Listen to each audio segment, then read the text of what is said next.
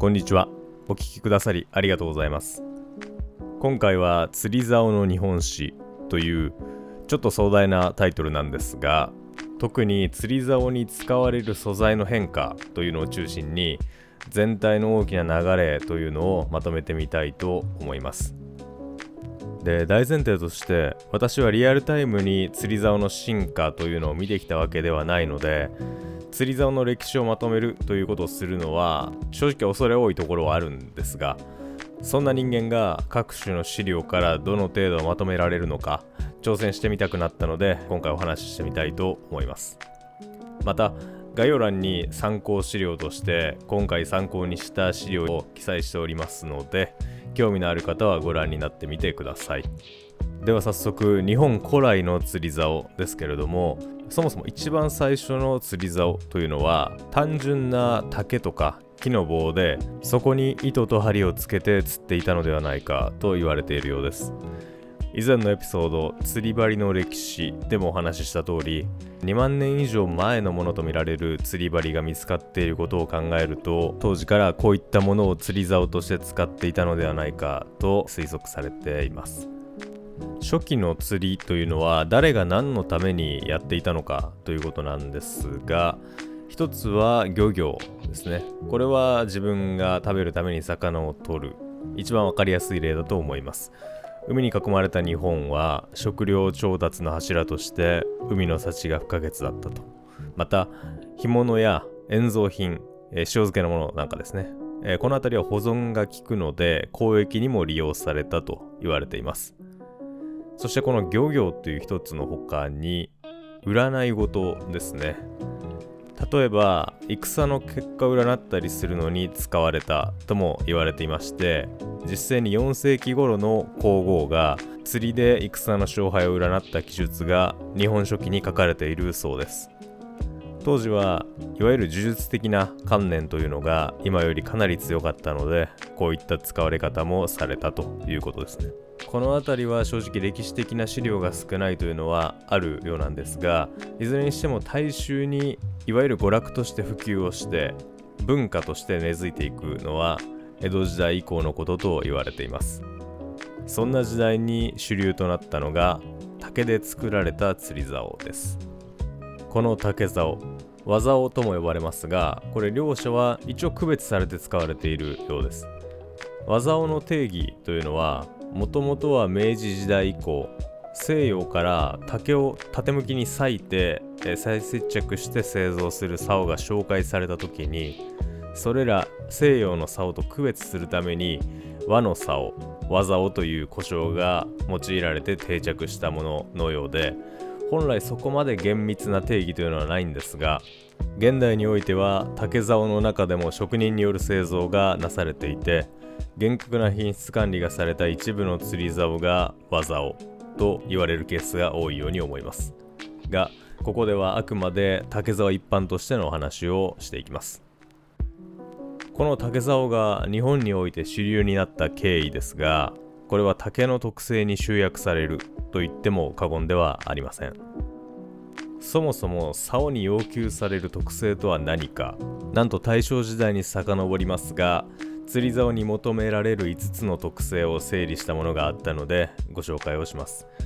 現代生き残っている釣り竿というのは基本的にこれらの特性を備えていると言えると思います。まず1つ目が竿がまっすぐであること。そして2つ目が断面が正円。これは正しい円と書くんですけれども正円であること。3つ目が強靭であること。4つ目が人が扱える重量であること。5つ目がスムーズに曲がること。これらの特性を備えている自然の材料で大量に存在し安価に入手できる素材は竹以外に存在しないとまで言われているようです。日本は世界でも有数の竹産地で150種類を超える竹が存在しており古来から竹に親しんできた民族であることも大きいと思います。ただし150種類を超える竹の中でも釣り竿製作に向いた竹の種類は8種類程度とされているようで特に和竿は職人の手によってかなり徹底的に選別がされています。さてこの竹竿。先ほども少し触れましたが普及した一番の要因は江戸時代という比較的平和な時代の到来です。この辺りの背景をまとめた資料としては素で有名な密館ですね。の水の文化センターという研究活動があるのですがそちらが作成した資料が流れが非常によくまとまっていました。江戸における戦がない中での武士人口の増加いわゆる娯楽需要の増加と武器職人の仕事がなくなった中で軍事技術の民間転用。こちらはいわゆる供給側の増加。こういった要因が非常に大きいのではないかと言われているようです。具体的には竹竿の加工技術は弓とか矢の技術というのがそのまま用いられたと言われています。さまざまな竹材をまっすぐに伸ばして竿にする技術はこれらと相性が良かったということみたいですね。また釣り竿の耐久性を高めて見た目を美しくする漆もまた日本刀の鞘を作る技術が用いられたと言われています。漆は酸やアルカリに強くまた完全に硬化すると刃物も通さない硬さになりまして熱にも強いという万能な塗料です。機能的な面だけでなく落ち着いた質感を有するといういわゆる美的な側面からも漆は技尾の塗料として最高のものだと言われています。そして火縄銃に代表される銃が普及していた日本では重りにする鉛の成形技術もありました。ということで戦がなくなった環境の中で釣りを通じて武器製造の技術がうまく活用された事例だと思います。そして同じく戦がなくなった中で武士階級で普及したこの釣りという娯楽が庶民に広まっていくことになります。このような特権階級から庶民へという流れは他にも茶道や剣道弓道囲碁将棋などにも見られます。直感的に剣道は身分社会の中で庶民がやるというのは意外に思われるかもしれませんが新選組の近藤勇や土方歳三も元は剣術好きの農民の出というのは歴史好きの方はご存知の方もいらっしゃるんじゃないでしょうか。脱線しましたがこのように庶民層に広まった釣りは一つの文化となり参勤交代や商人の往来などを通じて各地に庶民の娯楽として根付いていくことになります。なおですね参考にした資料の都合上江戸を中心としたお話をしていますが江戸時代より前の時代は関西が人口的にも文化的にも中心地なので単純な釣りの歴史だけなら関西圏の方がむしろ長いとも考えられます。ただ文化レベルまで高まったのは安定した時代の中で将軍様という一目置かれる存在がいる江戸という都市での普及が不可欠であったという意見もあるようです。一方で竹竿の製造工程に目を移してみたいと思います。閲覧した技尾の資料ではなんと製造工程43工程に分かれておりまして非常に手間暇かかるものなんですがざっくり5段階に要約すると1つ目は切り組みと呼ばれる竿の原型が決まる最も重要ないわゆる竹の選別工程になってきます。節の整い方や一継の太さ寸法などを見ながら次の数だけ職人自身が竹を見極めて選別をしていきます。2つ目が火入れ。火入れは完成までに何度か行われるんですが節を抜いた竹を炭火で炙りまして専用の道具を使って曲がりを矯正していきます。3つ目が継ぎ。次には波継ぎと印籠継ぎという代表的な2つの手法がありますが印籠継ぎの場合は芯が必要なので継ぎ口に入れて継ぎ上げていくということになります。4つ目が漆塗り。これを経て最後の5工程目が仕上げ工程でほぼ完成した竿を実際に継いで全体のバランスを見て調整する作業ということになってきます。ここで疑問に思ったのですが天然素材なので使っているうちに曲がってこないのかなと思ったんですが途中火入れという工程ご説明しましたが再度火入れをすればですね曲がりを直すことができるようです。この辺りが漆は熱に強いという説明をしましたけれどもこういった素材の特性が生きてくる、よくできたものだなと思いました。こういった釣り竿の製造技術もまた江戸時代に確立されていくことになってきます。一方で途中西洋から竹製のロッドが入ってきたという話をしたんですけれどもこのいわゆるバンブーロッドと呼ばれるものについても少しご説明をしたいと思います。現代でもフライフィッシングのロッドにバンブーロッドがありますがもともとは日本の竹とは違う種類の竹みたいなんですけれどもこの竹を縦に裂いて多角形。例えば六角形とか八角形に接着して作られた竿のようです。これはバンブーロッドで検索をするとこういった竹製のスピニングロッドの画像が出てくるんですけれどもシルエットだけなら現代のカーボンロッドとほぼ、まあ、同じようなシルエットの今見てもかっこいいなと思えるロッドですね。なお脱線しますがヨーロッパにはもともと竹が生育していないのでもともとは木製ですね。木でできた釣り竿が使われていたそうです。かなり重たかったと推測されます。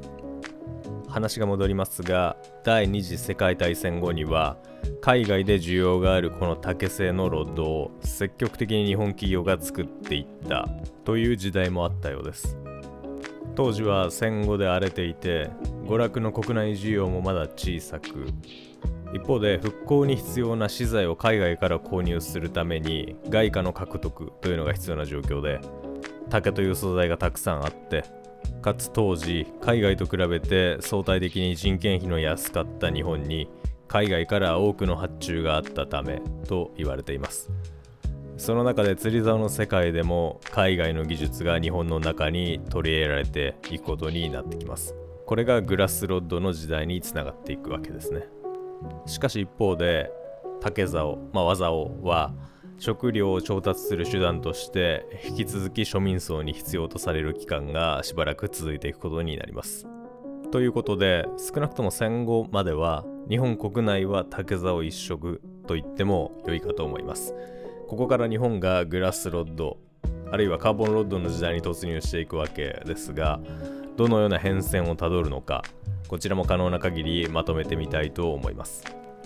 まずグラスロッドですが発祥自体は1940年代の後半第二次世界大戦後すぐにアメリカのシェイクスピア社が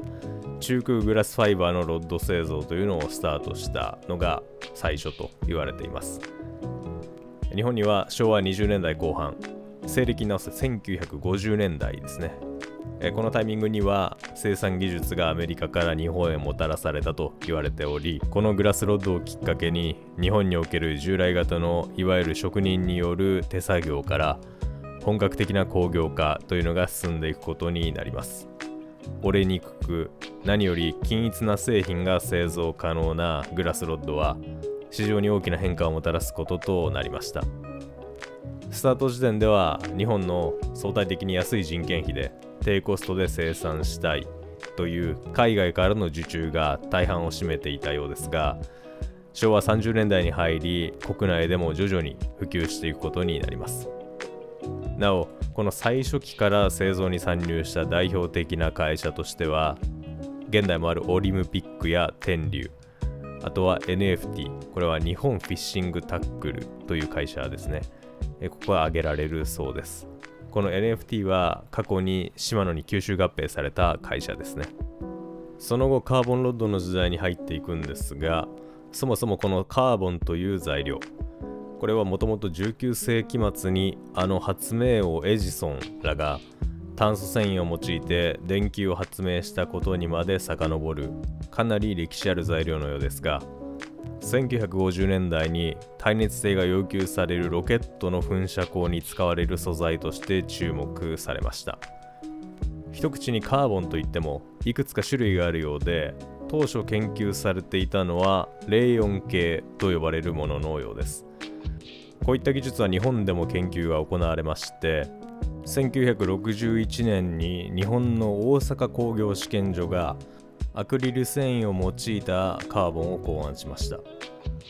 ただ考案しただけでは一般に普及をしないため採算が取れるレベルで工業化をする必要があるんですがこのアクリル繊維を用いたカーボンの工業化に成功したのが合成繊維メーカーの東洋レーヨン。今の東レですね。東レの基礎研究所で研究がなされ1970年代に入り商業生産が可能となりました。ただ当時日本は航空宇宙産業を持っていなかったので当初はできたもののどこに売ればよいかわからないという状況だったようです。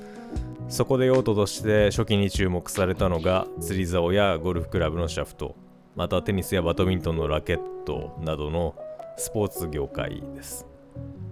こちらに徐々に展開されていきましてその後 NASA に採用されたことで日本のカーボンが海外へ広まっていくことになります。現代でもカーボンの世界シェアは日本企業が上位に名を連ねている状況です。さてこのカーボン素材。特徴は軽くて強度があるということです。鉄より軽く鉄より強いという表現がよくされると思います。グラスロッドの時代に課題として上がっていた一つが鮎竿のようでこれ非常に長い竿ですがその長さゆえにグラス素材で作ると重たすぎて人間が一日中扱うのはちょっと厳しいという問題がありました。これがカーボンロッドで作成をした場合には軽いので解消できるというのが一つの分かりやすい用途としてはあったようです。製造工程ですが現代ではグラスロッドも似た工程で作られるようなんですが大まかに説明をしますとまずは購入してきたカーボンシートやグラスクロスと呼ばれる炭素繊維やグラス素材と樹脂を混ぜたシード状の材料を冷凍保管します。この素材をマンドレルと呼ばれるテーパーいわゆる角度のついた鉄の棒に巻きつけてオーブンで焼くことによって素材が硬化硬くなりいわゆるロッドのブランクスというのが完成していきます。個人的な感想としてはこれ冷蔵保管するのかと思ったんですがカーボンシートの場合常温での保存期間はわずか1ヶ月でこれが低温保存の場合になると最大で半年程度持つと言われているようです。またシートの種類も多岐にわたるのでつまりメーカー側からすると調達や在庫管理が複雑にあったり頻繁な調達が必要なのでいわゆる発注コストの増加とか品質管理の難易度が上がるとかなかなか大変そうだなと正直思いました。さてこのカーボンロッド。一番初期のプレイヤーとなったメーカーは大光天竜オリムピック NFT 大和成功これ今のグローブライドですね。これらが挙げられるようです。NFT は前回も少しお話をしましたが1974年にはシマノの関連会社になっていて1995年に吸収合併されたとの記載がありました。そういう意味では初期からうまくカーボンロッド市場に参入できた会社が多くが今も釣り具製造を続けているということのようですね。カーボンロッド市場はその後も発展を続けていきまして誕生からこの2023年現在で約50年。カーボンロッド市場という意味では産業が一定成熟している状態と言えるかと思います。釣りに限らずこのように成熟してきた産業で起こるのはユーザーが熟練してくることによって好みが分かれていく。つまりニーズの多様化とそれに合わせた製品カテゴリーの細分化です。私はルアーが主なのでルアーロッドを例に挙げますと以前はもともとですね魚種や釣り方などによって用途を分けない純粋やルアーロッドいわゆる何でも竿というのが主流だったようですが現在ほぼ全カテゴリー魚種別釣り方別に細分化されたロッドが販売されています。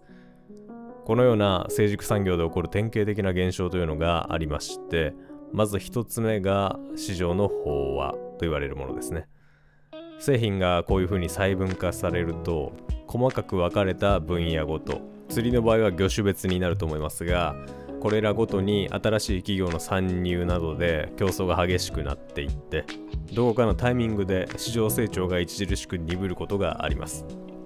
一旦こういうふうに成長が止まるとリスクを取ってまで新しく参入しようという企業は少なくなってメーカーの顔ぶれが固定化されていくという傾向があります。そうすると技術革新のスピードが遅くなる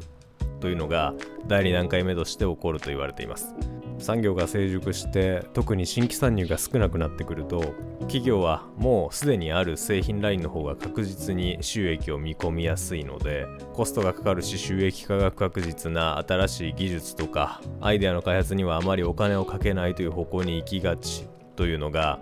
特に毎年安定して収益を上げようとする姿勢の企業ほど陥りがちになってきます。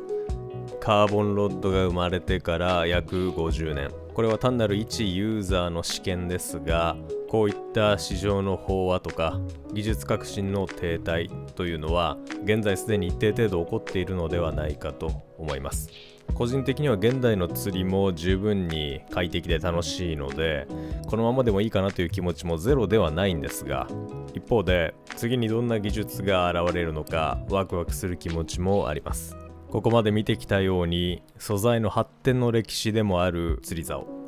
これから先カーボンのレベルが次の次元に行くのかはたまた全く新しい素材のロッドが出来上がるのか釣り自体が全く別の形に変化をしていくのか個人的には非常に楽しみだなと思っています皆さんは今回のエピソードを聞いてどう思われましたでしょうか？ぜひぜひご感想、ご意見などをお聞かせいただけたら嬉しいです。この番組は釣りの知識、ノウハウを定期的に発信しています。